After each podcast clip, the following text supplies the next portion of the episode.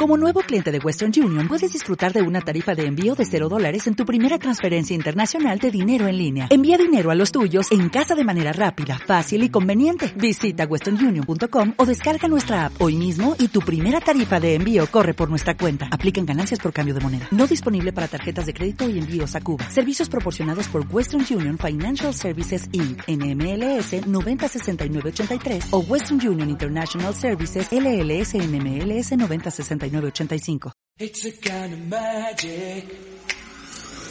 It's a kind of magic. A kind of magic. One dream, one soul, one prize, one goal, one golden glance of what should be. It's a kind of magic. One shaft Buenos días, buenas tardes o buenas noches, bienvenidos a la vigésima primera transmisión de la segunda temporada de la Radio del Merodeador, el primer podcast argentino sobre Harry Potter. Mi nombre es Arilu y nos vamos a bajar del forangle de los Weasley porque ya nos chocamos contra el sauce boxeador, o más bien él nos chocó a nosotros en forma de pandemia de coronavirus. Seguimos grabando a la distancia, así que le voy a enviar de forma súper simbólica el mate al ex copiloto y co-conductor mío. ¿Cómo estás? ¿Cómo ha estado tu semana, quincena? Hace mucho que no grabamos. Buenas, buenas. Eh, sí, la verdad que a pesar de que hace mucho que no grabábamos, eh, estuve bastante ocupado. Porque creo que en estos últimos episodios no lo he contado, no, no me acuerdo. Decime vos si conté lo del Ink November sobre el nuevo challenge que me inventé para mí mismo. Sí, lo contaste en, en un episodio en octubre. Ah, bueno. Ah, está bien, perfecto. Bueno. Eh, bueno, lo estuve haciendo casi al pie de la letra hasta que, bueno, empecé a trazar. ¿Qué, qué quieren que les diga? Llegué hasta el día 23, más o menos, eh, con un día de atraso y el 24 que, que la temática era arquitectura. eh, me la volé con el trabajo y Mm. eh, quedó ahí. Pero bueno, ya me voy a poner al día. Creo que voy a empezar a tirar. Me voy a saltear un, un trabajo si ya se me destraba eso. El- al que le interesa lo puede pasar a ver en, en mi Instagram que es neo.elinsta. Así de sencillo. Y bueno, eh, hay algunos artistas, muy pocos obviamente por ser la primera vez, que, que lo están siguiendo, pero se recoparon y hicieron unos trabajos muy buenos. Entre esas Gise, que le mandamos Es un cierto. saludo. Ella lo estuvo subiendo en forma de estados. Yo los replico en mis estados igual porque me encantan. Y bueno, estoy muy contento de que sean, se hayan enganchado. El año que viene vamos a ver si hacemos una, una campaña un poco más preparada y con más tiempo y, y podamos hacer una movida un poco más grande. Mientras tanto, vamos a seguir acá en los ratos que tenemos en casa para seguir dibujando y, y ejerciendo eso que me gusta mucho pero que a veces lo dejo retirado, que es pintar, dibujar y etcétera. Vamos a seguir haciendo radio. En este caso no le puedo pasar el mate a Paolo porque eh, le toca estar petrificado a él. ¿Se acuerdan que el año pasado yo me petrificaba cada tanto? bueno, le toca a él estar petrificado eh, y no puede, no puede hablar, no puede moverse y bueno, no puede moverse de lugar. Así que le paso el mate a mi querido amigo Matías. Mati, ¿cómo estás? Ya, gracias. Ahí está, ahí está una, co- ahí está una copita de vino, por ahí un hidromiel, una butterbeer, quizás, tal vez. Neo, please, wink, wink. Bueno, bueno, ahí está. Ah, Mati, Lo que- lo que. ¿Cómo, ¿Cómo ha estado tu, tu semana, Mati?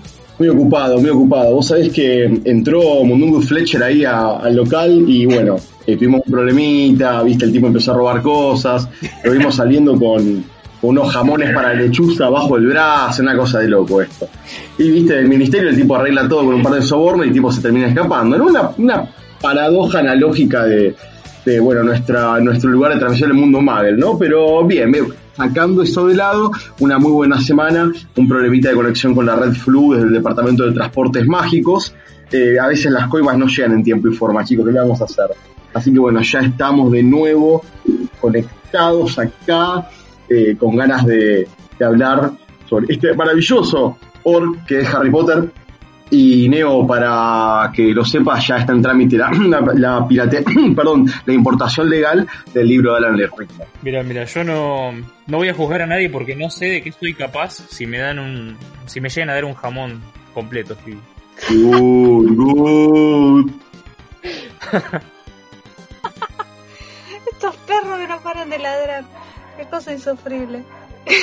bueno, le- les voy a contar sobre las redes sociales, si los perros me dejan, perro.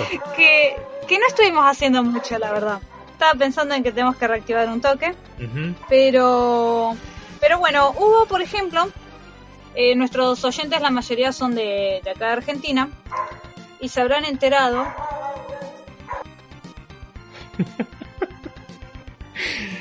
No, esos perros.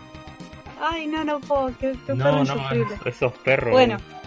Nuestros oyentes, eh, bueno, como habrán visto, bueno, la mayoría de nuestros oyentes son de Argentina, igualmente es una noticia que trascendió, digamos, el ámbito local. Y eh, hace unos días, ya van a pasar un par de días más cuando ustedes escuchen, quizás una semana, habrá que ver, eh, sucedió la, la muerte del, del ídolo futbolístico Diego Armando Maradona, con lo cual se le han dado distintos homenajes en las redes sociales. Y bueno, hubo una chica, eh, si no me acuerdo mal, la chica del cosplay, lo, voy a chequear en un segundito nomás, que nos etiquetó en una historia a mi cuenta personal y a la radio, porque eh, resulta que había uno de los actores, no sé si vos te ubicas, Neo, eh, que tenía una foto con el Diego. Eh, sí, sí, sí. Eh, lo vi en, en nuestras redes mismas porque no sabía de la existencia de esa foto. ¿Es el señor Oliver Phelps? ¿Era? ¿Cuál de los dos gemelos era? Así es. Sí, sí, sí, es Oliver. Que bueno, se ve que eh, en algún momento que, que habrán coincidido este, el gran Oliver Phelps con, con Maradona, se sacaron unas fotos, porque bueno, por ahí eh, en lo que es Gran Bretaña está, son mucho más futboleros que por ejemplo en Estados Unidos, ¿no? Entonces eh, lo, lo tenía ubicado y todo, y claro, totalmente. Y tenía una foto que bueno a pesar de las nacionalidades este eh, tenía con Maradona que la puso como publicación a modo de, de homenaje y, y bueno este un- uno más de, de los tantos homenajes que se hicieron ¿no? en las redes pero bueno este nos tocó más de cerca porque bueno era un actor Potterhead estuve viendo y no hubo muchos más de, de otros actores pero bueno vieron que por ahí Está Tom Felton, que es más del golf, no tanto del fútbol. Tom Felton, aparte, está como en Estados Unidos, está más alejado. Sí. Sé que la otra vez habíamos hablado de que Matthew Lewis es hincha del equipo en el cual es director técnico, o era, no, eh, Bielsa, Mm, como que tiene una mayor conexión. Y bueno, este, bueno, lo que decía en sí Oliver era eso, básicamente, que, que le agradecía porque fue, le pidió tiempo, pues sé que capaz charlaron algo, sacaron la foto y todo eso. Entonces estaba muy, muy agradecido con un buen recuerdo y bueno, eh, su, fue su forma de, de homenajearlo, digamos. ¿Vos decís que Maradona eh, lo haya reconocido Y- al Colorado? De las, ¿Habrá visto las pelis de Harry Potter? Y yo creo que verlas las vio, pero no sé si reconocerlo ya y no sé si tanto. ¿oh? Me ¿Viste quedé con esa duda. Lo encontré, pero tengo dudas. no es tan parecido. Bueno, claro. A ver, Tom Felton es, es igual, es- vos lo ves. Pero Oliver tiene algunos cambios. A veces no es tan reconocido. Por ejemplo, si lo compras con la cuarta película, el Oliver de ahora y el de la cuarta película con el pelo largo, ese cortecito así, nada que ver. No te das Sí, cuenta. Depende de cómo lo tengas asimilado. Así que bueno. Y nada, qué decir. No, no hubo muchos más eh, homenajes así en, en- dentro de, de las personas por ahí que nos interesan. Si hubo alguno que no hayamos visto, por ejemplo, bueno, ahora me estaba recordando de, de Matthew, a ver si lo. ya que él está más metido en el fútbol, pero no, no. Así que bueno, él sigue, Matthew sigue admirando a Bielsa, es como. Como que bueno, él, él lo ama a él, eh, más de Y uno no se puede. No está mal, no está mal. Bielsa, gran, gran estratega y y director técnico. Claro, exacto. Bueno, y también estuvimos compartiendo las publicaciones que estuvo haciendo Mati a través de su cuenta del coleccionista con los Horcrux. Y así los pueden ver, digamos, lo- los que tiene Mati en su colección, que, están muy buenos. Eh, empezamos con el anillo, así que lo, pueden ver, unas muy buenas fotos. Y no, no mucho más. A ver, estoy revisando. Bueno, sí tenemos eh, feedback de nuestra eh, seguidora Emi, que en realidad lo que, bueno, bastante breve en sí, que dice que, bueno, viernes de cómo hacer un Horcrux en tres minutos y nos compartió el episodio. Y también eh, Gise, que dijo que no le alcanzó la batería de los auriculares para escuchar el episodio completo, que fue, eh, para ella fue muy interesante y dice gracias por tanto que fue, bueno, creo que es básicamente el episodio más extenso que hemos hecho. Realmente nos fuimos a la bosta, chicos. Sí, sí, la verdad que sí. Eh, No. no esperaba todo eso a la hora de, de editarlo, que me, me costó un huevo, digamos, y me llevó mucho tiempo y mucho sudor y lágrimas y sangre también, un poquito. Pero bueno, a ver, yo estoy conforme con cómo salió. Este, acá Gise justamente nos deja un comentario en el iBooks y dice así. Y Mati, es un ciclo. Ah, sí, sí. La toxicidad de Lucho mata tus plantas, el aire no se renueva, la toxicidad prevalece, las plantas siguen muriendo. Solución, que Lucho no pise tu casa, te voy a regalar una plantita de menta para que le des agua y amor a cambio de hojas de menta para, para tus tragos. Ahí va. ¿Qué dice a todo esto, Mati? A falta, a ver, si la vida te da mentas, este, prendela fuego y así hojarasca, ¿viste? ¿Qué sé yo? Eh, no, bueno, así se. la- lamentablemente, eh, Lucho y yo somos uno y somos distintos al mismo tiempo. Eh, somos dos y somos 0,5. Eh, somos amor, somos rama, somos horno y somos hamaca. Entonces, este, Gise, gracias por las hojitas de menta, serán bien recibidas, por supuesto. La usaremos seguramente como hierbabuena seca para los mates que, que hace Lilú acá. Este, y sin nada más que decir, porque no quiero que se meta Lucho en esta transmisión, para decir, bueno, me está dando unos mensajes muy perturbadores, seguramente a la transmisión, Lucho va a tener cosas que decir. Este, gracias, Gise, por el consejo. Recién me estaba acordando, no sé si vos te acordás, bueno, cuando fuimos a, a lo de Mati, que creo que fue para grabar ese episodio que se perdió, ¿te acuerdas? Este, eh, que lo hicimos eh, vía Twitch o algo de eso eran. Confirmame, Neo. Sí, sí, cuando Twitch sale mal se llama eso, porque lo, lo vieron los que estaban conectados eh, en esa transmisión en vivo y el resto, bueno, se lo perdió para siempre. Sí, mal, mal. Bueno, esa vez resulta que me estaba acordando, mientras vos leías el comentario de Gise, que, que incluso a Mati le habían ido a arreglar el internet. Y el que fue a arreglar el internet era el hermano de Gise. en serio, no sabía eso. Claro, bueno, capaz que vos- no me acuerdo si vos llegaste más tarde o qué, pero yo llegué y lo saludé porque era el- lo reconozco hace un montón de años. No, Este, me estaba acordando recién con el comentario de Gise y la casa, es como que se me mezclaron las, las situaciones. Y bueno, dicho esto en sí, no, no había mucho más para comentar.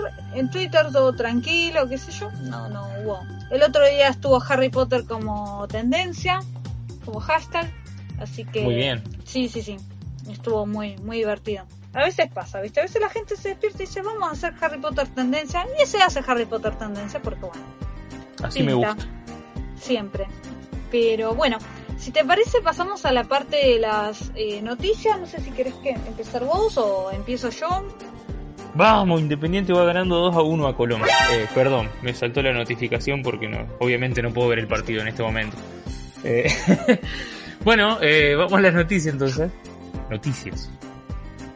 Dumbledore y Potter reivindicados.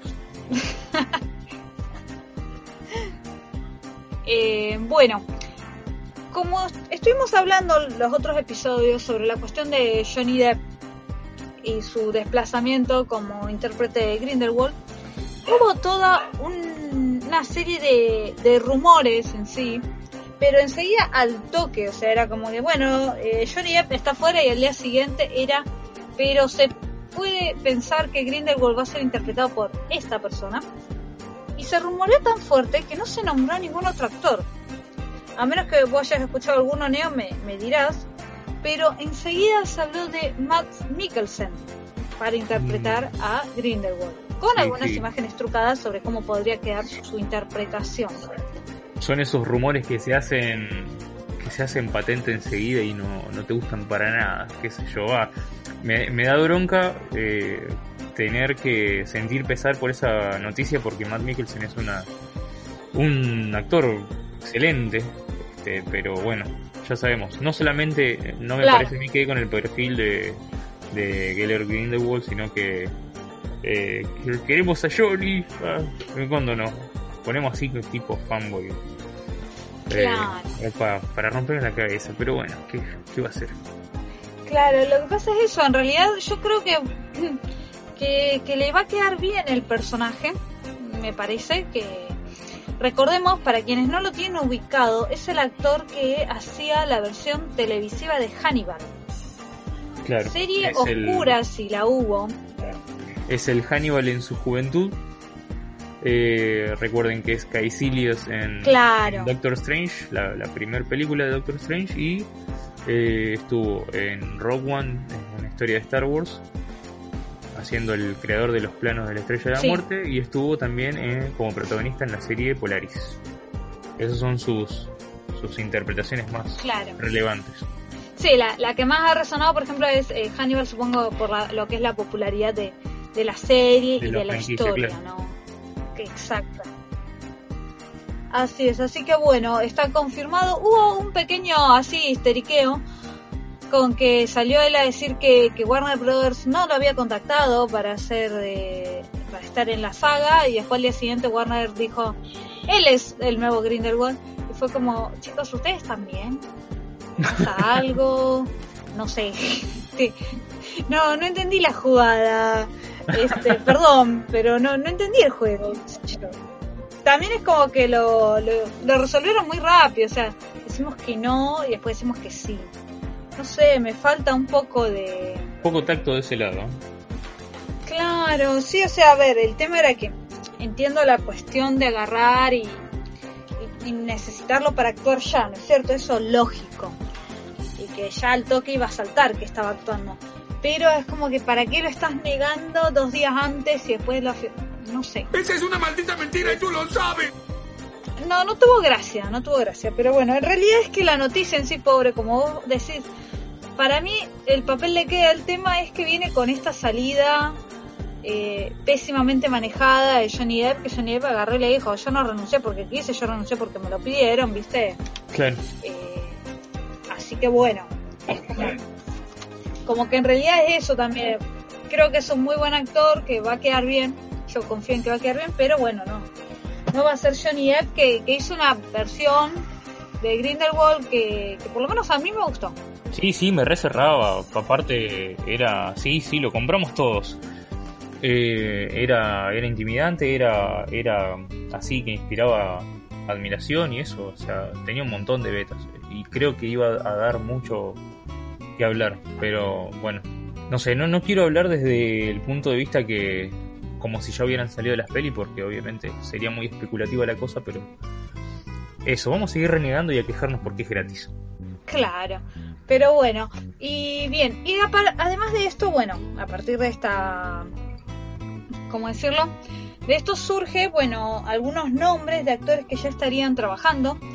No tenemos todavía la, la confirmación de, de nuestro querido Flamel, que para mí, bueno, no sé cómo decirte, amiguito Flamel, pero me parece que eh, ya...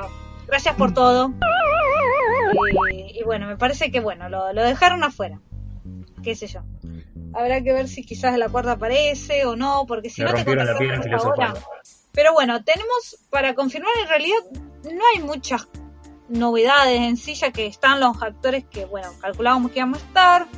Eddie Redmayne para Newt Scamander, Jude Law haciendo de Albus Dumbledore, Alison Sudole como Queenie, Dan Flogger vuelve como Jacob Kowalski, Katherine Waterston como Tina Goldstein, eh, Ezra Miller como Credence y eh, bueno, Los que son por ahí un poquito más novedad, digamos, es que sigue estando Callum Turner como Teseus Scamander.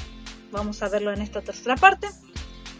También sigue eh, William Nadilam, que interpreta a Yusuf Kama, este mago francés que estaba obsesionado con Corvus Lestrange. Sigue también eh, eh, Poppy Corby Twitch, que interpreta a Binda Rosier. Que, uy, estoy teniendo un pequeño lapsus. Neo, no sé si vos te acordás de, de Binda Rosier. Ay.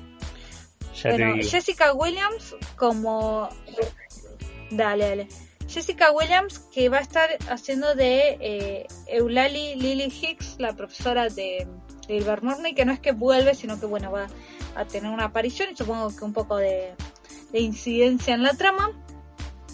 Y Victoria Sheets como Bunty o Bunty, la, la ayudante personal de Newt, que bueno, ustedes la vieron dos minutos en escena más o menos, pidiéndole que se quite la camisa. Eso es todo lo que hace el personaje.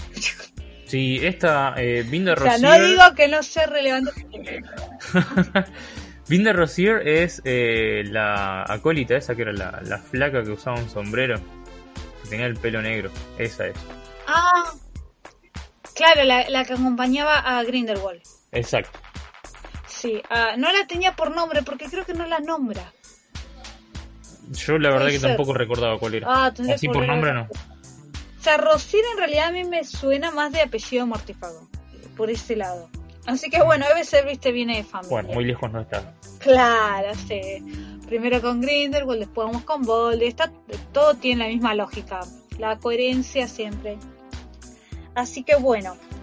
Eh, está en la etapa de rodaje, que se prevé que seguirá así hasta febrero del año que viene. Y aún no hay título oficial, recordemos, no hay sinopsis mucho menos, y está programada para estrenarse el 15 de julio del 2022. Así que tenemos para rato la espera. Eh, esperemos que haya cine, ¿no? Ah, bueno, ¿Qué capaz que se llame Animales Fantásticos y la rinoplastía de Grindelwald. Claro, vamos a ver qué onda. Pero bueno, Bien, eh, Neo, vos tenías una noticia sobre, eh, sobre Alan Rickman, ¿no es cierto? Así es. Eh, porque parece que falta mucho, pero vamos a ver cómo evoluciona todo, si existe el, universo todavía. Va, el universo va a existir sin nosotros, igual no nos va a esperar, pero eh, la Tierra sí, la Tierra se te retó y te tira alguna, algunas pandemias, te tira algunos terremotos eh, invasiones de abejas asesinas y todas esas cosas, pero que como que te se va leveleando sola. Bueno, pero en 2022, así como suena, se publica como un libro, un diario de Alan Rickman con detalles sobre Harry Potter, así de prometedor e interesante. Bien. El difunto actor Alan Rickman, quien interpretó obviamente a Severus Snape, escribió en vida un diario personal con la línea de publicarlos después, eh, con la idea de publicarlos después. Siguiendo la voluntad del actor, el diario de Alan ya tiene fecha de publicación. Bien. El periódico británico The Guardian reporta que la editorial Canongate ha adquirido los derechos de distribución del diario del actor, el cual será publicado como The Diaries of Alan Rickman en otoño de 2022. Tomando en cuenta que la fuente de la información es una editorial de Reino Unido, estaríamos hablando de un posible lanzamiento en inglés entre septiembre y diciembre de 2022. O sea que encima de que falta no un año sino dos, eh, te lo tiran hasta septiembre o a diciembre. Va a haber que esperar un poquito. Sí, igual yo si lo compro, lo compro en inglés. Olvídate que la traducción de Salamandra. Eh... Hay que ver si justo Salamandra es el que activa con la con la publicación, digo. Pero bueno, eh, dice que sí. La otra vez me acordaba que no sé qué libro estaba, habían tardado un montón en publicarlo, que creo que era la, El prisionero Azkaban, una cosa así, de, de Ravenclaw, va, de las casas, digamos. Y, y, fue como, uy, no puedes tardar tanto. Sí, no, y aparte no puedes tardar tanto con un libro que ya tenés traducido. o sea, que tenías que traducirle dos páginas, una cosa así. O sea, es, es, terrible, pero bueno, qué sé yo. Veremos qué pasa. También veremos si es un libro que da para traducirlo a otros idiomas también. No sé, pero yo lo quiero tener igual. Eh, eh, dice, el contenido de The Diaries of Alan Rickman se basará en 27 tomos de textos escritos a mano por el actor durante más de 25 años. Oh, teníamos material. Los cuales abarcan Bien. desde la década de 1990 y hasta su lamentable muerte en 2016. The Guardian adelanta que en el libro Sí. Rickman comparte sus pensamientos sobre actuar, sobre su propia actuación y lo que observó en los demás, tanto en el escenario de películas o del teatro. Esto incluye historias desde escenario de Harry Potter, en donde trabajó por una década entre 2001 y 2011, lo cual abre el potencial de que el libro revele nuevas anécdotas de las películas de Harry Potter o incluso detalles adicionales sobre lo que Alan Rickman realmente pensaba sobre Snape y sobre el mundo mágico. Adicionalmente, se espera que el libro incluya también pensamientos sobre películas y obras de teatro en las que obviamente Alan Rickman participó mientras escribía el diario, o sea, de 1990 en adelante. Y en esta lista de producciones destacan el film romántico Sense and Sensibility, mejor conocido como Sensatez y Sentimiento en Latinoamérica, o Sentido y Sensibilidad en España. Y em, así también como las películas de ciencia ficción Galaxy Quest, Héroes fuera de órbita, y The Hitchhiker's, eh, eh, The Hitchhiker's Guide to the Galaxy, Guía del Viajero Intergaláctico. Es, esa me parece que es comedia. Eh, todavía no la vi. La mm, delicada tarea de editar los manuscritos de Alan recaerá en los hombros de Alan Taylor, editor de la revista literaria Scottish Review of Books. Taylor tiene experiencia ordenando pensamientos Sí. ajenos con respecto eh, y de hecho hizo algo similar en el 2010 al tomar diarios personales de escritores de renombre como Beatrix Potter o John Fowles para convertirlos en una antología llamada The Country Diaries. Rima Horton, viuda de Alan Rickman, mostró estar contenta con Taylor y con la idea de difundir el diario del actor. Estoy encantada de que Canongate publique el diario de Alan y no podría haber deseado la elección de un mejor editor que Alan Taylor. El diario no solo refleja a Alan Rickman, el actor, sino también refleja el verdadero Alan, su sentido del humor, sus observaciones atinadas, su capacidad para recrear y su devoción por las artes. Eh, al momento de redactar esta noticia, Bien. demasiado temprano para saber si el libro de Alan Rickman se publicará en idioma español, obviamente es lo que estamos diciendo. Eh, en el mejor de los casos, el anuncio del libro en inglés hará que la idea de traducir el libro a nuestro idioma sea considerada por uno o más agentes literarios para que el libro se publique en español después del año 2022 o siempre vamos a tener esos limados que, que lo agarran y lo, lo traducen y lo suben y lo cuelgan por ahí para nuestro deleite y gratitud. ¡Somos piratas! Y Así hemos leído el último de Harry Potter, Neo. Guiño, guiño, porque acá no, no fomentamos la piratería, pero eh, hashtag eh, la que venga. No, no la fomentamos, la consumimos directamente. Claro, claro, es, es para consumo personal, señor policía. Claro, exacto, exacto. Acá nadie saca un. Pasame, pasame la piratería. Ahí te la paso, ahí te la paso. Bueno, pasemos a las noticias. Entonces, eh, lo que estaba diciendo, lo que quería decir sobre este, el- antes de pasar a la noticia de Mati, es que yo creo que obviamente en este libro Alan Rickman lo que no puede faltar es el momento en el que Rowling le dice, eh, le cuenta la historia sobre Snape, por lo cual Alan acepta el personaje. Porque recordemos que Alan Rickman siempre supo la historia de Snape y por eso aceptó. Así que, bueno. Y no le podía decir a nadie. em, Yo creo también que va a estar, eh, el mo- No. o, o espero que esté el momento ese en que, que Rupert le- lo dibujaba a él, así como en secreto para burlarse de él y, y lo tenía atrás, a Alan Rickman. y que después ese dibujo él lo guardó. No, Alan lo, después Alan lo guardó así como, como un buen recuerdo. Qué, qué buena onda, no, no sabía eso. Pero bueno, bien. Mati, vos tenías una noticia de saliendo ya del ámbito de las películas ¿no es cierto? Totalmente, sí, nos, nos volcamos al mundo Muggle, ¿sí? Donde, bueno, la gente está obsesionada todo el tiempo con, con Harry Potter. Nosotros, de hecho, lo estamos, por supuesto. Claro.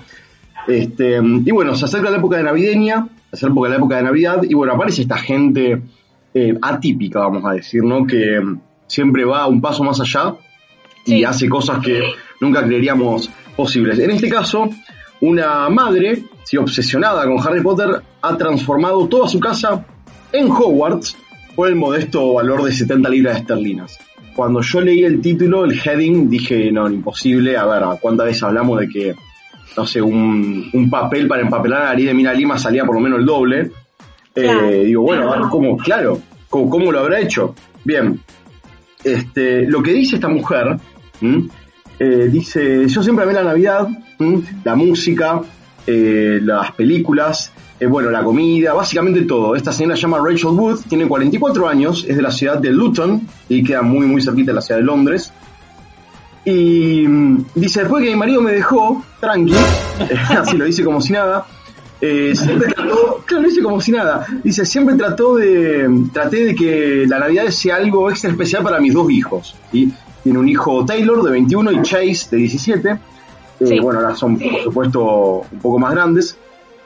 Pero bueno, dice que estaba en un momento de, de lucha financiera, como que viste, estaba complicado para ella llegar a fin de mes. Eh, y bueno, en un momento eh, también le diagnosticaron, por ejemplo, un déficit de, orden- de- de- desorden de atención perdón, a uno de sus hijos. Y fue el momento en que decidió, bueno, dice, lo poco que tengo lo voy a volcar a mis hijos y ¿dónde los voy a llevar? A los estudios Warner en la ciudad de Londres, donde está The Making of Harry Potter. Y bueno, para los, los chicos fue un antes y un después. Y le gustó tanto a ella que dijo, bueno, ¿sabes qué? Me la juego y dejo el currículum. Así como, viste, como quien no quiere la cosa. Dejó un currículum y ¿saben qué? A la semana le dijeron, che, te queremos entrevistar, nos gustó tu currículum, sumate. Ahora Rachel está trabajando en, en los estudios y lo primero que empezó a hacer, en base a todo lo que ella obteniendo como beneficiaria de ser empleada, ¿no? Eh, de los estudios, es empezar a hacer navidades temáticas. Entonces empezó primero con una navidad del estilo Gryffindor, una especie de lo que hace los estudios Warner, por ejemplo, con la Slytherin Celebration, que hasta antes del cierre, a principios de noviembre, estaba vigente. Ella se ve que lo empezó mucho tiempo antes. El tema de Gryffindor primero, ¿sí? Eh, comprando, Sí. por supuesto, un montón de indumentaria y, por supuesto, con los colores de la casa, eh, escarlata y dorado. Eh, y después encontró eh, también más props sobre Slytherin, ¿sí? A través de una app que se llama Pottermore App, y que la hemos nombrado alguna vez acá en, en el podcast. Entonces, bueno, ese año optó por hacer algo con Slytherin y bueno, fue migrando ¿sí? entre casa y casa y distintas temáticas y cada año gasta entre 30 y 70 libras en cosas no oficiales, o sea, no props como lo de la colección o con otros ítems raros o libros como los que hemos Claro. hablado, sino en detallecitos y cosas particulares y de esta forma empezó año tras año a terminar de ambientar, digamos, toda su casa eh, muy, muy al estilo Howard. Si se meten en la noticia, que eh, no quiero mentirles con el enlace, es de Birmingham Live, le vamos a dejar el link después en nuestras redes, van a poder ver lo que hizo esta mujer a lo largo de los años, poniendo 30 o 70 libras por año nada más, eh, y hoy realmente la casa tiene toda una temática muy, muy zarpada. Estamos hablando, por ejemplo, de, de estatuillas de Dobby pequeños o en candelabros, muchos de los props originales también de, de, de Harry Potter o réplicas son parte de la decoración, ¿no? Este, y hoy se convirtió, bueno, se hizo tan famoso en realidad la casa de esta señora que mucha gente le pide, como también lo ha pasado acá en Rosario, ¿no? Que gente pidiendo por favor ir a ver la colección de, de Rosario, bueno, lo mismo de ir a ver cómo está ambientada su casa eh, al estilo Hogwarts para Navidad. Entonces realmente para Rachel eh, fue un antes y un después y ella dice que se divierte mucho en realidad, eh, eligiendo los distintos temas, las distintas temáticas siempre relacionadas dentro del lore de Harry Potter. Claro. Este, pero, bueno, este, gran parte de lo que ella está empezando a recaudar hoy también va a charity, ¿sí? va a acciones de caridad.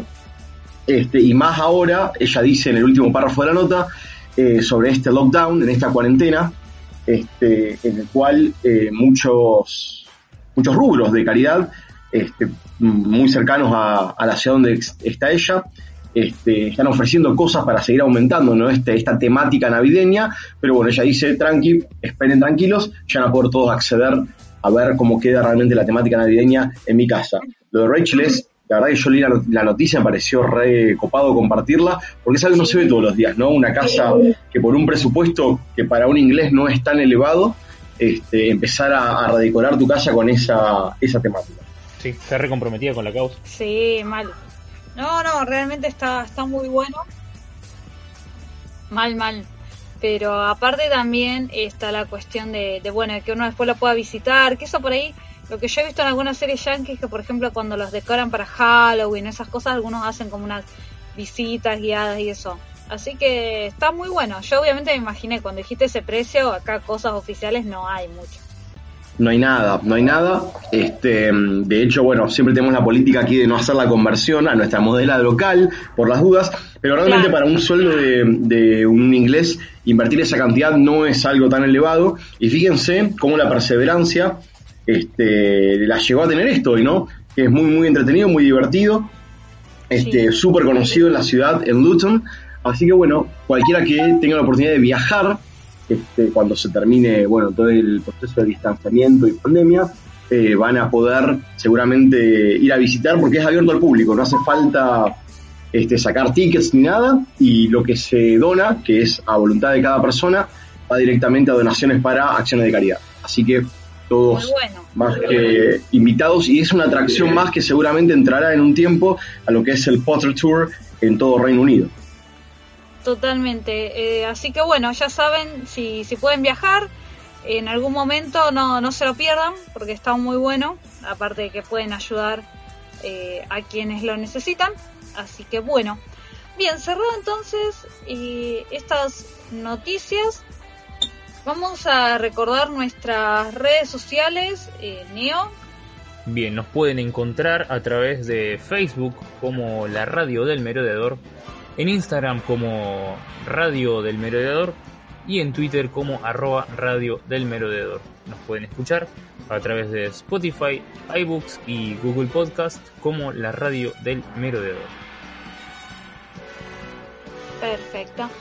Bien, y recuerden siempre tenemos las playlists, que en este caso la del año pasado era música merodeadora con las canciones que ganaron el break musical de la primera temporada durante el año pasado y en este, año tenemos la playlist del merodeador con las canciones que ganaron los break musicales y en este caso los vamos a dejar con la canción que ustedes han votado en nuestro Instagram.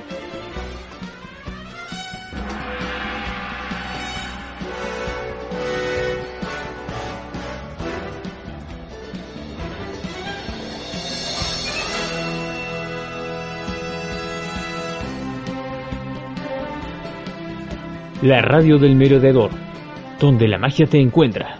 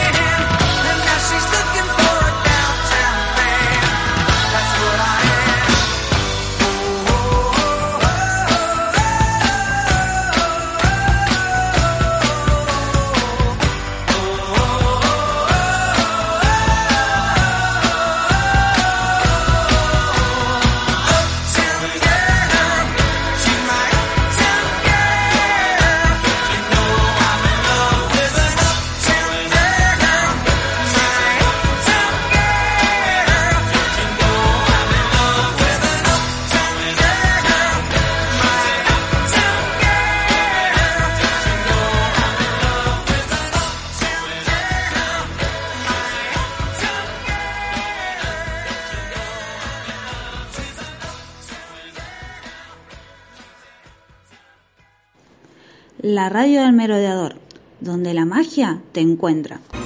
Lumos, juro solemnemente que mis intenciones no son buenas.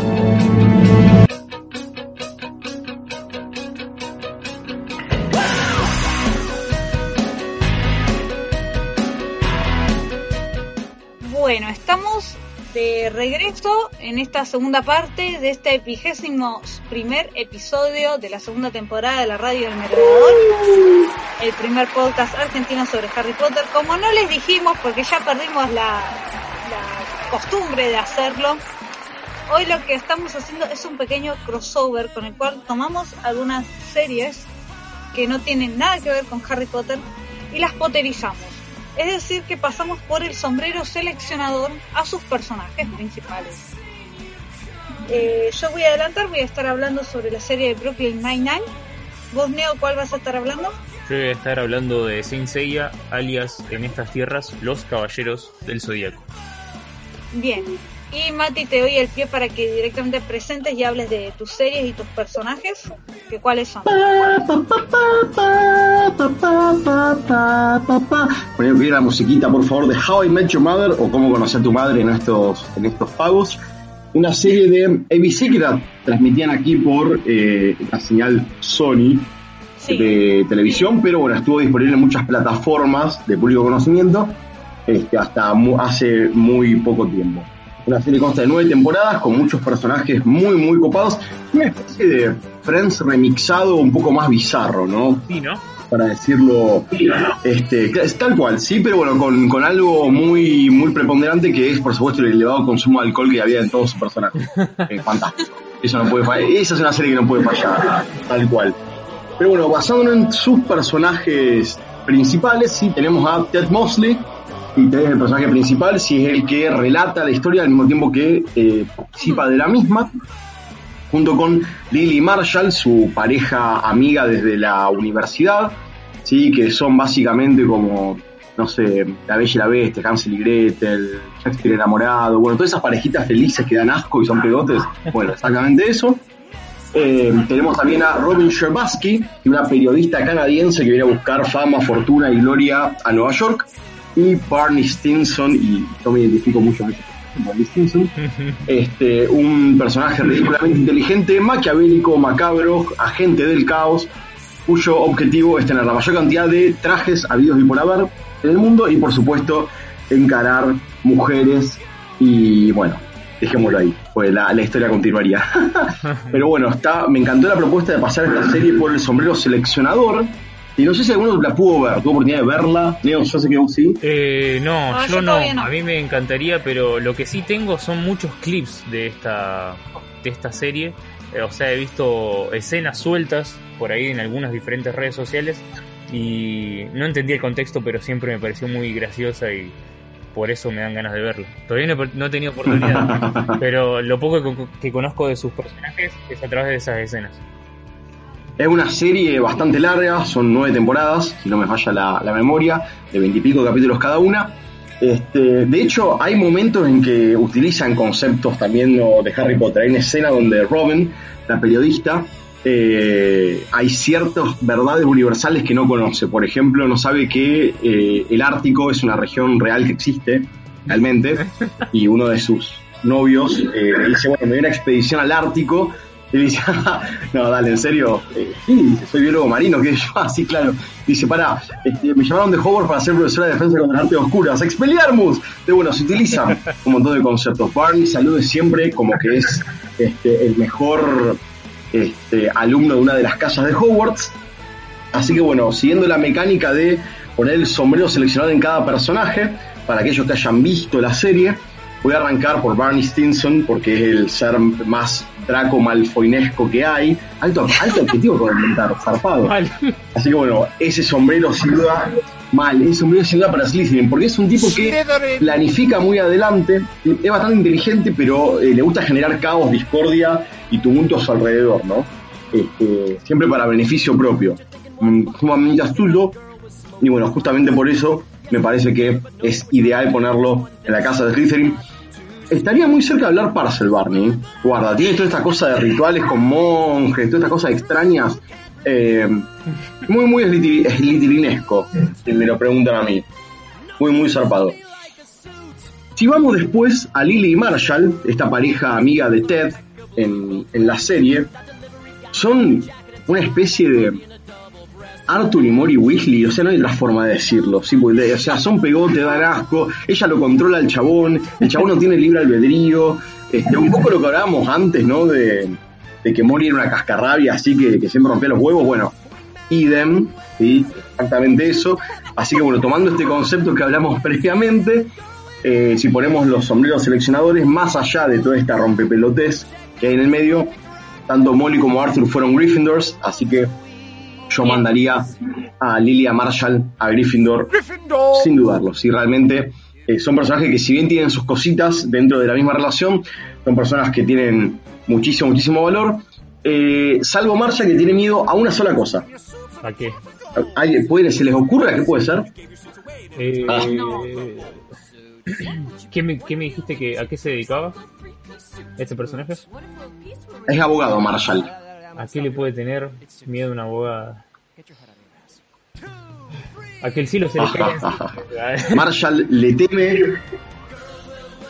Marshall, Marshall le teme muchísimo y se espanta por los grandes barriles. Y él tenía un barril usado como, como mesita de luz a los barriles de madera vacíos. No me pregunten por qué. No sé por qué, pero bueno, ese es su gran, gran, gran temor, ¿no? Es lo No, yo contrario. tampoco, pero bueno, hay que, o sea, totalmente. pero bueno, es un personaje que tiene una- esta característica en particular, ¿no? Si nos vamos al penúltimo personaje, de los principales, ¿no? Porque hay muchísimos personajes que abundan en la serie. Sí. Vamos a Robin, esta periodista canadiense sumamente ambiciosa, ¿no? Que cae en Nueva York con la idea de buscar fama y fortuna y termina trabajando en un noticiario que empieza a las 4 de la mañana y termina a las 6, o sea que no lo ve ni el loro, no lo ven los borrachos que están en la ciudad de Nueva York. Bueno, ella cree que es exitosa por eso. Ey, pará, pará, pará. Solo lo ven los borrachos que están en la ciudad de Nueva York. Esa es una cual. cantidad considerable de gente. Es muchísima, Sí, es verdad. muchísima. Pero Robin tiene, Robin tiene una muletilla que es entre frase y frase decir Baram, como yo digo mucho, eh, bueno, y los borrachos inventaron un juego que cada vez que ella dijera Baram, había que hacer un fondo blanco y lo metieron en la mano. Entonces, bueno, se volvió eh, la atracción un gran, gran juego. Claro, tremendo. Pero bueno, Robin es una persona ridículamente inteligente, ¿sí? y muy dedicada a su profesión. Por eso yo la pondría en Ravenclaw como para eh, condensar ¿no? al, al más inteligente del grupo dentro de, de esta casa. Y llegamos al pobre de Ted, este romántico empedernido que busca a la mujer perfecta para ponerse de novio, casarse, tener hijos, comprar una casa en las afueras de Nueva York, en los suburbios, y vivir happily ever after, un romántico sin remedio. Este, Ted es una persona muy eh, empática con el resto, sufre en carne propia lo de los demás y sus este, fallas, temores y falencias propias, ¿sí? pero es un gran trabajador, ¿sí? es un tipo que se dedica muchísimo a trabajar, pone mucho esfuerzo y es un tipo que es ridículamente obsesivo con la limpieza, los quehaceres domésticos y las compras del supermercado. Tanto así, ¿para dónde va? Ya, ya lo tal pido. cual. Tanto así que Lily Marshall, cuando Ted se va de vacaciones, eh, sufren de inanición este, y de privación de compañía porque no pueden subsistir por sus propios medios, necesitan que Ted vaya a hacer las compras, limpie la casa. eh, se caracterizan ellos dos como una enredadera que un árbol que crece alrededor de un palo y Ted eh, es justamente ese palo y sin el palo están destinados a desaparecer a través de la selección natural cuyo único destino es la exterminación de estas seres este, sin, sin capacidad de adaptación. Así se definen ellos. Este, y bueno, Ted siempre termina siendo el soporte de todo este, este embrollo, por eso yo lo pondría en la casa de Hufflepuff. Este, y elegí esta serie porque justamente me parecía que dentro de los personajes principales siempre había un paisano de cada pueblo como para decir, bueno, podemos eclipsar y condensar a estos, a estos personajes dentro de las casas propiamente dichas. Excelente. Bien, veremos a ver qué dicen nuestros seguidores que hayan visto a How I Met Your Mother, a ver que si coinciden o no. Así que los invitamos a, a compartir sus opiniones, ¿no? Soy todo oído, soy todo oído. Gise, sobre todo nos interesa muchísimo tu opinión. ¿sí? No dejes de compartirla. este, siempre estamos deseosos de escuchar lo que tenés que decirnos a mí y a Lucho. Uy, un detector de sarcasmo, qué invento tan útil. Ok. Bueno, yo voy a pasar a contarles sobre una serie que es, eh, que bueno, ha sido mi, mi compañera soporte al comienzo de la cuarentena. Eh, básicamente me ayudaba a dormir. Era muy divertido. Es una comedia que hace como no sé cuánto tiempo Santi la, la venía eh, sugiriendo para que, que la mire y yo no le daba pelota, ¿viste? Pero bueno, llegó la cuarentena y, y bueno, eh, había que verla. Serie de Brooklyn Nine-Nine y realmente muy divertida. Es una comedia, digamos, eh, de tipo de absurdo. En sí, eh, se trata sobre, bueno, la policía de, de Brooklyn. Y, y bueno, tiene distintos personajes. En sí tenemos al protagonista, que incluso está interpretado por Andy Samberg, que es Jake Peralta. Y Andy Samberg ha recibido premio por este personaje, que es para mí el más absurdo de todos. Es, es un policía así que le gusta llamar la atención, eh, que es impulsivo, que, que, es muy divertido, muy extrovertido. Y, y, bueno, obviamente le encanta atrapar criminales, pero tiene su estilo de estar haciendo el payaso totalmente. y no necesariamente por lo de payaso, pero sí por una cuestión de, de, de, bueno, esa intrepidez y también por esa cuestión de, de impulsivo yo a, a, Jake Peralta lo, lo, pongo en Gryffindor. Para mí, sin dudar, es... ¡Gryffindor! Eh, el pibe sí, es valiente y es re impulsivo. Es más, hay un montón de cagadas que se manda, chicos. No le, no le molesta llamar la atención. No, para nada, para nada. Eh, y aparte se manda un montón de cagadas, así, eh, no, es muy... Eh, está muy, muy bueno, muy bien hecho el personaje, es muy divertido. Realmente, eh, como que también le, le, pone onda a la comisaría, siempre hacen bromas, eh, qué sé yo, lo, lo, que se les ocurra lo ha hecho Jake Peralta, es así. Tiene, tiene frases y es eh, fanático de Duro en Plan. Claro. Así, súper fan. Está por ese lado y también por el otro está Amy Santiago, que es una detective que es súper formal, súper seria, súper cerebrito, tiene así como un fetiche con las carpetas, eh, viste, todo organizadito, todo así, así que todo es la, la reina de lo correcto, tiene tiene un poco de ambición, pero en realidad para mí ella es Ravenclaw total. Ravenclaw. Total, Eh, le encanta hacer informes, le gusta la burocracia, es como que es súper Ravenclaw.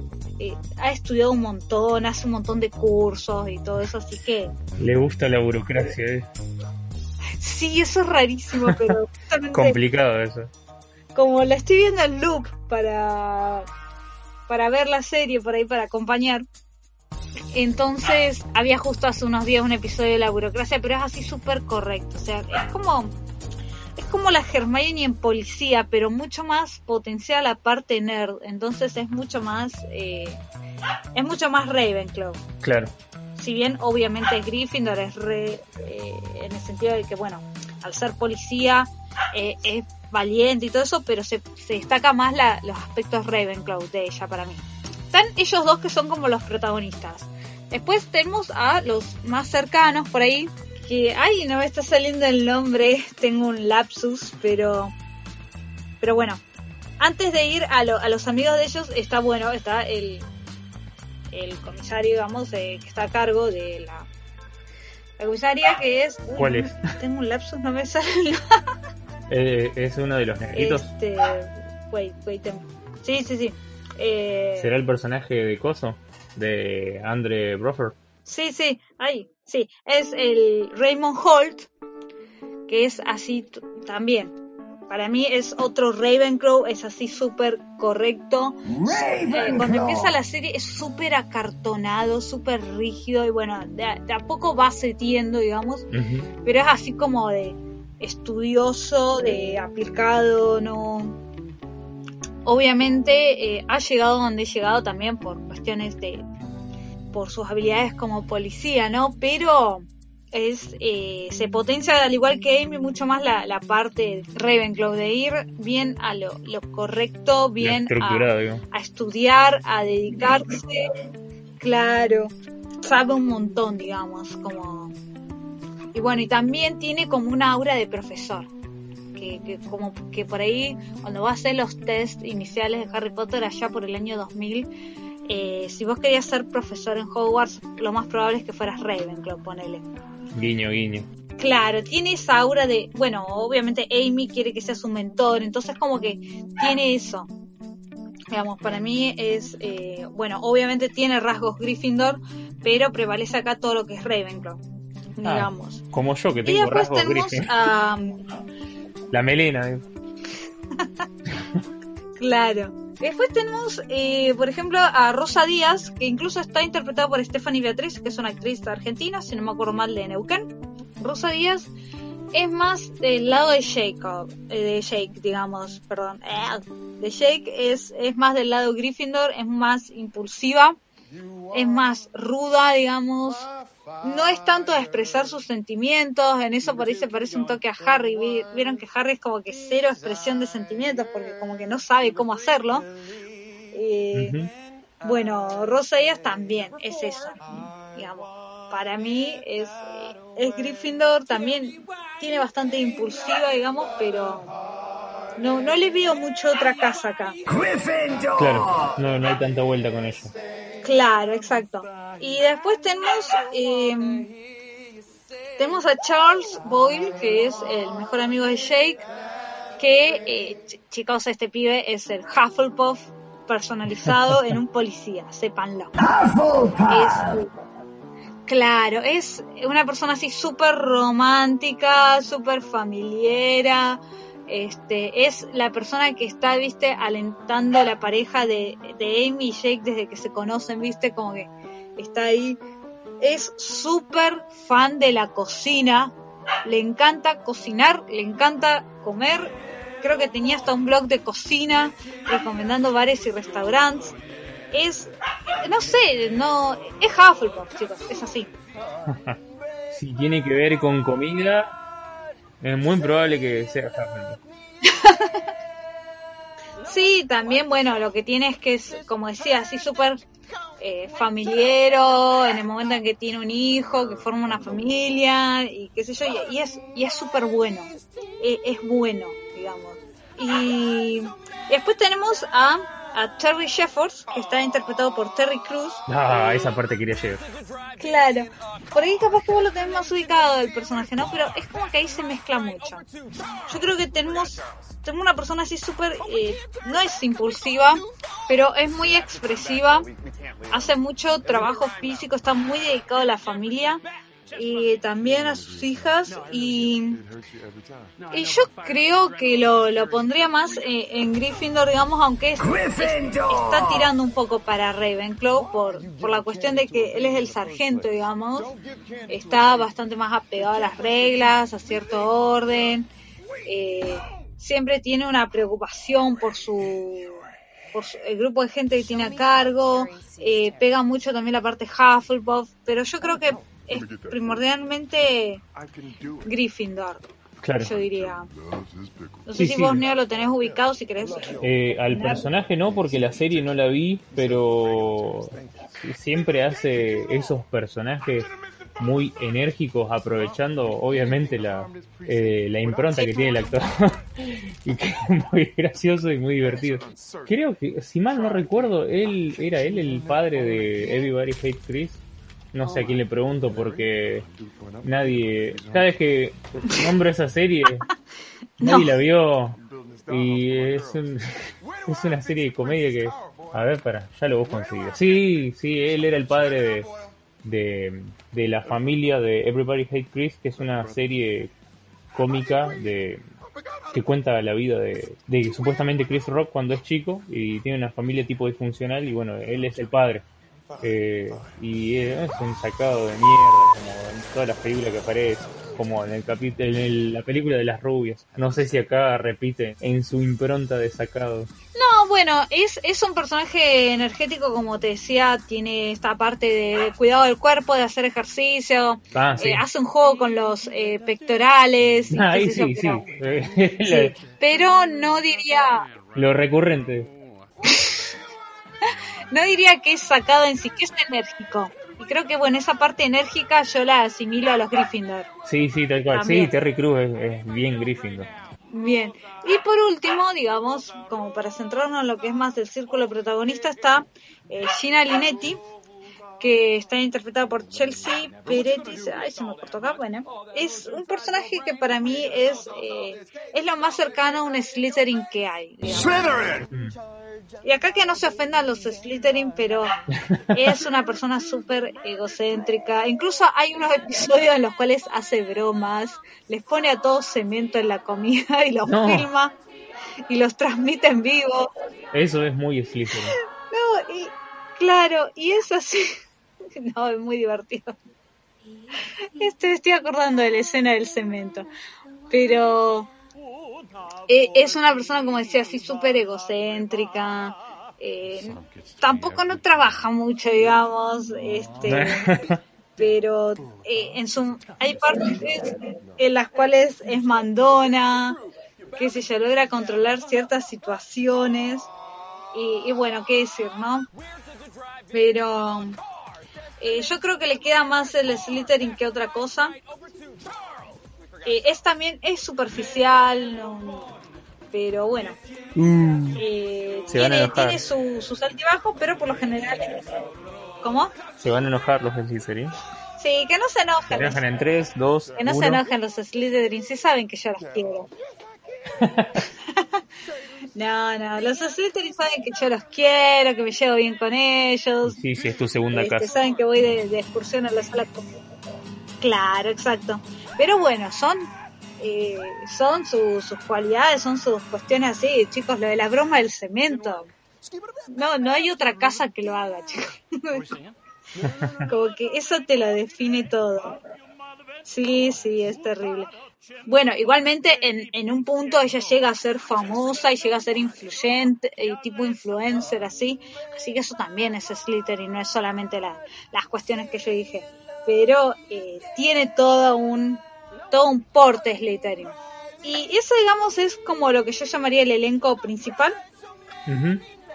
y, y esa es la, la selección de casas que le hice yo. Así que bueno, los invito a- también a nuestros oyentes que opinen sobre si colocarían alguno en otra casa o si están de acuerdo. Así que bueno, eh, esperamos que, que nos contesten en las redes, ¿no es cierto? Los que hayan visto Brooklyn Nine-Nine están invitados a tanto confirmar como discernir eh, en la selección que acaba de hacer Ari y bueno, eh, si quieren seguir ampliando eh, en el repertorio de personajes, también. También, también, por supuesto. Así que bueno, y con esto te dejo el pase a vos, Neo, para que nos cuentes sobre tu serie. Bueno, como había dicho antes, elegí a Saint Seiya porque es la única serie de la que puedo hablar horas sin machete y obviamente porque tal vez se presta para alguna que otra comparación. que creo que es bastante clara y bastante fácil como la que Sí. eligió Mati en cuanto a divisiones de casas. Así que bueno, eh, Saint Seiya, o mejor conocido como Los Caballeros del Zodíaco en estos pagos, es una obra japonesa creada por el artista Masami Kurumada en 1986. La publicación apareció en formato manga, eh, lo que conocemos como cómic japonés, y rápidamente se adaptó a una serie animada, eh, que es esta la que logró que la serie se diera a conocer a nivel mundial y se instaurara como un clásico de gran impacto en la sociedad. El manga se recopiló en 28 tomos, eh, que los tengo acá en, en mi, en mi repisa, en, en mi biblioteca personal, eh, que salieron hasta 1989. Pero a lo largo de estas últimas tres décadas fueron saliendo diversos spin-offs, secuelas, precuelas, que hacen que la franquicia aún el día de hoy goce una buena salud. Claro, En cuanto a la serie clásica, se emitieron un total de 114 episodios entre 1986 y 1989, hasta su repentina cancelación y dejando los últimos 10 tomos del cómic sin adaptar, al menos hasta el año 2002, cuando por fin sale la, la tan esperada saga de Hades en formato de miniserie de video, conocido como OVA, que es Original Video Animation. Eh, y bueno, ¿de qué va la serie? Bien. Parte de una premisa bastante sencilla. Eh, obviamente si sos chico y la viste en ese momento, eh, sabes que puedes aprender de un montón de cosas, sobre todo de mitología griega como me pasó a mí. Y la cosa viene así. Eh, la diosa Atenea, Atena para los amigos, es la deidad encargada de mantener el reino de la tierra en paz y armonía. Esto incluye proteger a la humanidad de cualquier otro dios que tenga intenciones sobre esta. Y para tal fin, la diosa tiene a su servicio una élite de guerreros extraordinarios conocidos como santos. O caballeros, como lo tradujeron acá eh, en Latinoamérica o en Occidente, para que la iglesia no la agite. Claro. Eh, bien, se dice que estos guerreros son capaces de partir la tierra con un golpe y abrir el cielo de un puntapié. Los santos de Atena son honrados con armaduras que protegen sus cuerpos y cada armadura representa una constelación del mapa celeste. ¿Qué onda con esto? Sucede que la diosa Atena vuelve a la Tierra eh, cada aproximadamente 240 años, reencarna en alguna piba y le queda la enorme tarea de guiar a sus caballeros en alguna nueva guerra santa contra otro dios.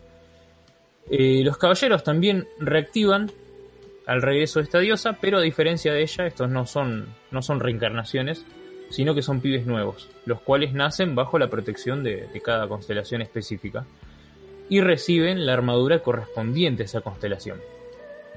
¿Cómo relacionamos esto con el universo de Harry Potter? Bueno, primero empezando con el equilibrio entre sus protagonistas, como, como bien había comentado. La primera saga se centra en las internas del santuario, la sede de la Orden de Atena, que fue discretamente tomada por un impostor, un falso patriarca, que pone a todos los caballeros en contra de la diosa, que en realidad deberían proteger.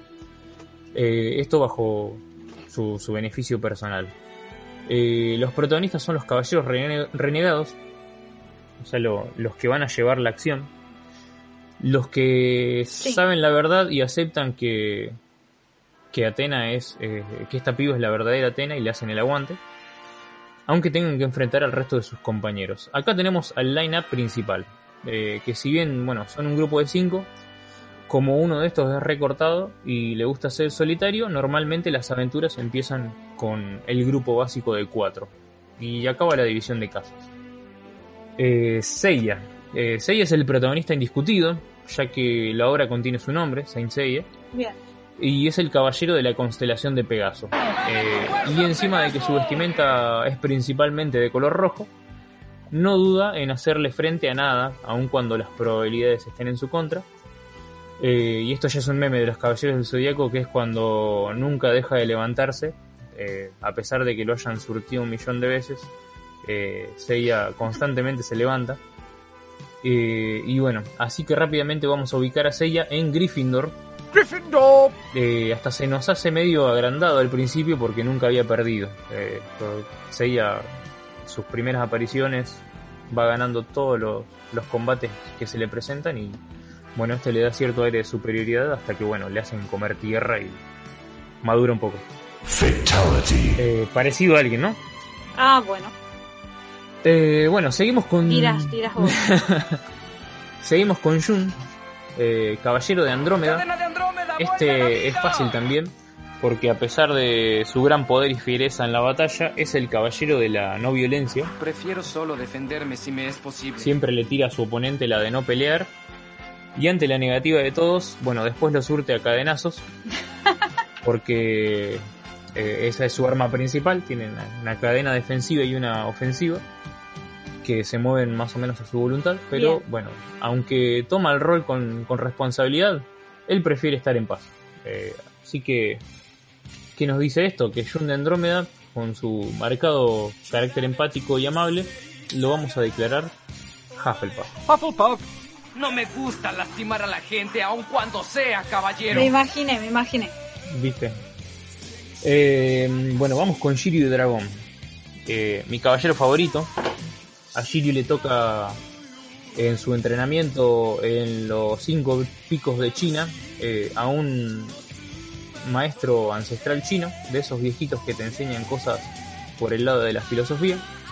Y por esto, eh, este caballero normalmente es el que sabe las historias, las fábulas, eh, que tienen la data de utilidad para que el equipo siempre resuelva algunas situaciones problemáticas.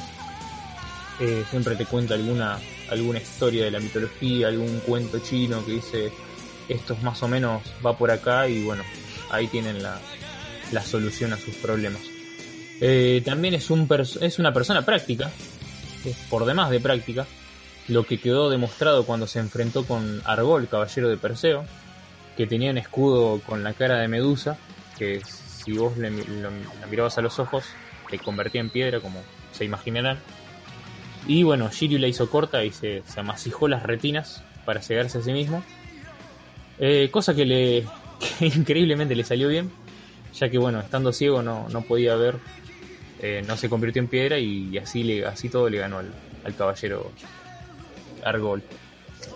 Eh, por su personalidad reflexiva y mucho más, vamos a hacer que Shiryu esté en Ravenclaw. Ravenclaw. Así que ahí va, mi personaje favorito en mi casa. Corta la bocha. Y eh, bueno, seguimos con Claro. Yoga de Cisne. Eh, este puede ser un toque más difícil que los anteriores porque Yoga tranquilamente podría ser un Gryffindor. Pero hay que concentrarse en algunos puntos importantes. Eh, Hyoga fue el primero que el santuario mandó a bajar al resto de sus protagonistas, pero los renegados. Y él iba a cumplir su misión sin importarle eh, bueno, el hecho de haber crecido junto a sus compañeros, que, los conocía desde, desde su infancia. Pero bueno, después se rescata el toque. Eh, su motivación de convertirse en caballero, además, era un poco más personal que el resto.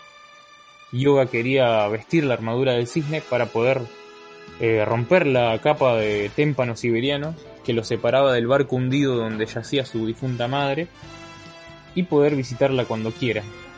Bien. Eh, turbidad del margen se aferraba a la línea sanguínea que más apreciaba, también ya que odiaba a su padre, igual que adivinen quién. ¡Oh! Esas coincidencias. Bueno, coincidencias, coincidencias. Eh, y bueno, por último tenemos otro de los memes de, Saint Seiya, que es que, bueno, Yoga siempre le toca dar muerte al maestro, al maestro de su maestro, a su compañero de, entre- de entrenamiento. Eh, siempre le toca matar a su más, más conocido. Siempre le tocan los rivales conocidos de, de él. Bueno, por esto y porque era el rubio menemista del grupo, Sí. a Yoga lo vamos a poner en Slytherin. Slytherin. Y bueno, si vamos a completar el, el grupo de 5, al cortado de Iki de Fénix, vamos también a ponerlo en Slytherin, Slytherin. Slytherin. ya que las secuelas que le dejaron su infernal entrenamiento para convertirse en caballero hicieron que se abandone al odio y llegara a aborrecer a sus amigos e incluso a su propio hermano menor, Jun de Andrómeda. Eh, obviamente después se rescata también, pero a diferencia de Yoga, a Iki no le gusta andar en grupo, así que siempre puede lucirse con entradas triunfales de último momento. Aparezco hacia lo último, salvo a mi hermano, salvo a mis amigos y después me voy. Claro. Eh, aparte es el más rudo de los cinco y en su paso por la isla de la Reina Muerte, el, el lugar de entrenamiento que le tocó, todos los turbios de la isla se pusieron a su mando. Eh, para ir cerrando, otros paralelismos que podríamos trazar entre ambos universos podría ser eh, que para realizar las técnicas de combate, cada caballero grita el nombre del ataque, eh, ya no con una varita, sino con, con sus propios puños. Eh, también podríamos decir que sus correspondientes constelaciones son sus patronus, También. que bueno, a excepción de Andrómeda, el resto son todos animales. Las figuras que estos, eh, las figuras de estos están muy presentes en cada batalla, no como el Patronus, que, que es una forma corpórea, eh, sino en un plano poético, como cuando vemos al, al dragón chino emerger del agua para comerse a, a otra constelación. Eh, lo usan más en esa función, en una función más, ¿cómo se Bien. dice? Más metafórica. Eh, bueno, también la amistad es un tema central a la hora de enfrentar amenazas que parecen insuperables. Eh, todos los conflictos que suceden en esta historia son, com- son completamente ignorados por el promedio de la humanidad y sus participantes son tenidos como leyendas o mitos y aún así eh, no están exentos de, perecer masivamente por estos mismos peligros como le han tocado a los muggles eh, cagar fuego por, por cosas que se han mandado los, los magos oscuros o tenebrosos. Bueno, todo esto es muy tirado de los pelos, pero ahí está. Claro, también. Este es eh, el paralelismo entre una obra que salió mucho antes que Harry Potter, eh, 11 años antes para ser exactos. Eh, pero bueno, eh, cada tanto la- las fuentes eh, o, o no sé, la inspiración siempre te llevan a, a lugares clásicos de la literatura o de la mitología. Eh, siempre están presentes algunos elementos que se van repitiendo. Claro, sí, además, bueno, es, es un clásico, igualmente como creo que, que Harry Potter en cierta forma se, se ha vuelto un clásico de literatura, es un clásico de, de anime, sino de, de la televisión en general, diría. Sí, sí, está. mm, Si, si Harry Potter está dentro de los. De, de los clásicos de la literatura fantástica, como lo- los más recurrentes, eh, Saint Seiya es parte de los cinco grandes del, del anime Claro. clásico, donde también están series como Dragon Ball, Sailor Moon. Para mí están los supercampeones y de última, si se quiere, no sé, Ranma Medic. Por, por lo menos para alinearlos todos dentro de la misma época. Así es. Así que bueno, lo mismo que estuvimos diciendo con las otras series, nuestros oyentes que hayan visto eh, los Caballeros de Zodíaco o Senseiya, como prefieran llamarlos, pueden ver si, si están de acuerdo con esta con esta selección que hizo Neo o no y lo- los invitamos a compartirlo en las redes sociales, así lo podemos leer. O también en, en el iBooks, ¿no? Así es, eh, los vamos a estar leyendo.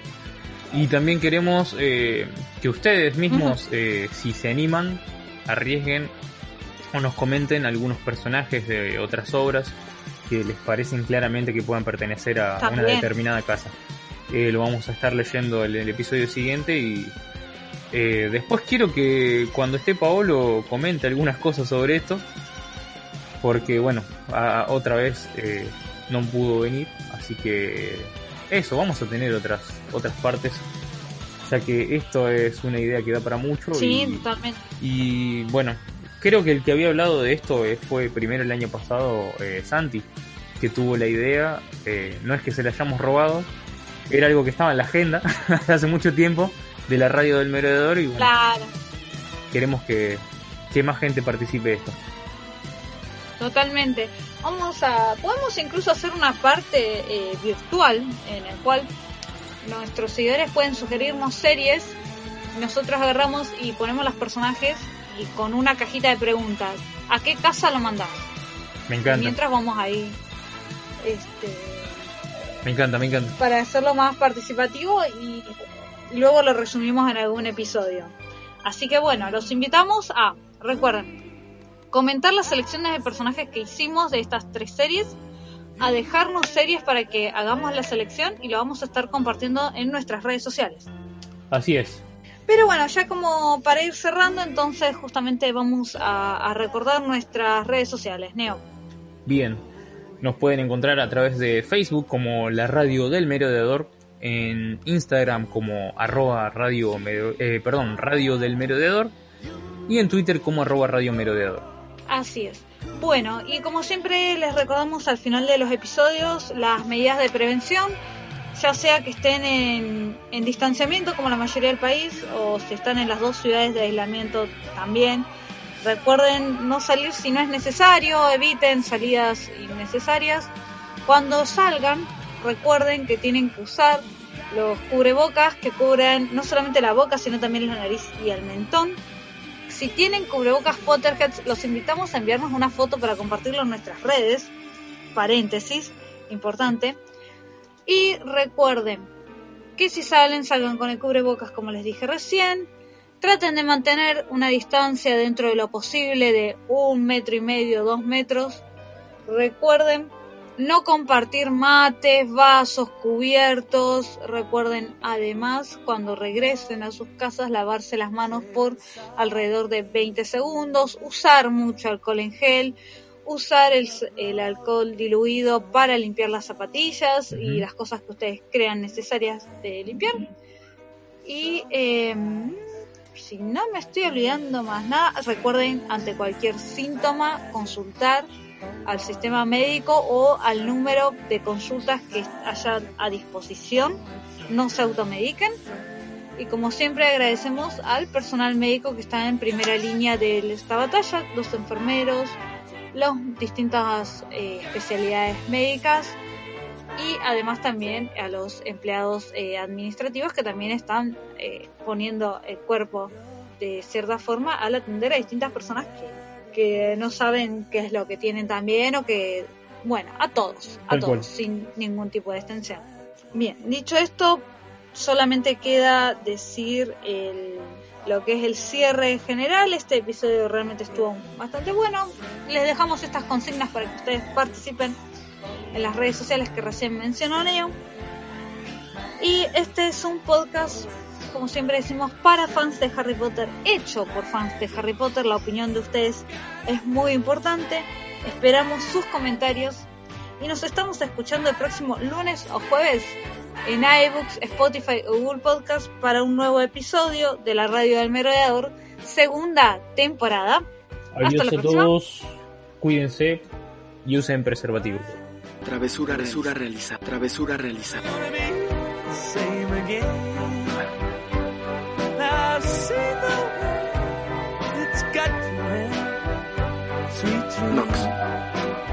same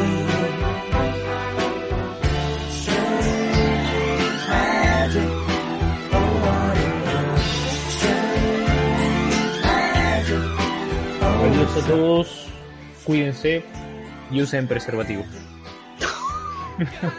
¿Qué tenía que ver eso, Neo? No, nada, y si tienen un preservativo Potter, que Ah, manden la foto. y- sí, es importante igual. No, bueno, eso no. No manden eso. Digo, no sé vos qué estás pidiendo, yo no quiero nada. Mándensela a arroba arilú. No, no me manden nada. Diego, basta. Porque después tú no lo sacás. No, no, a mí no me manden nada. Yo, yo estoy bien así, chicos, sepanlo.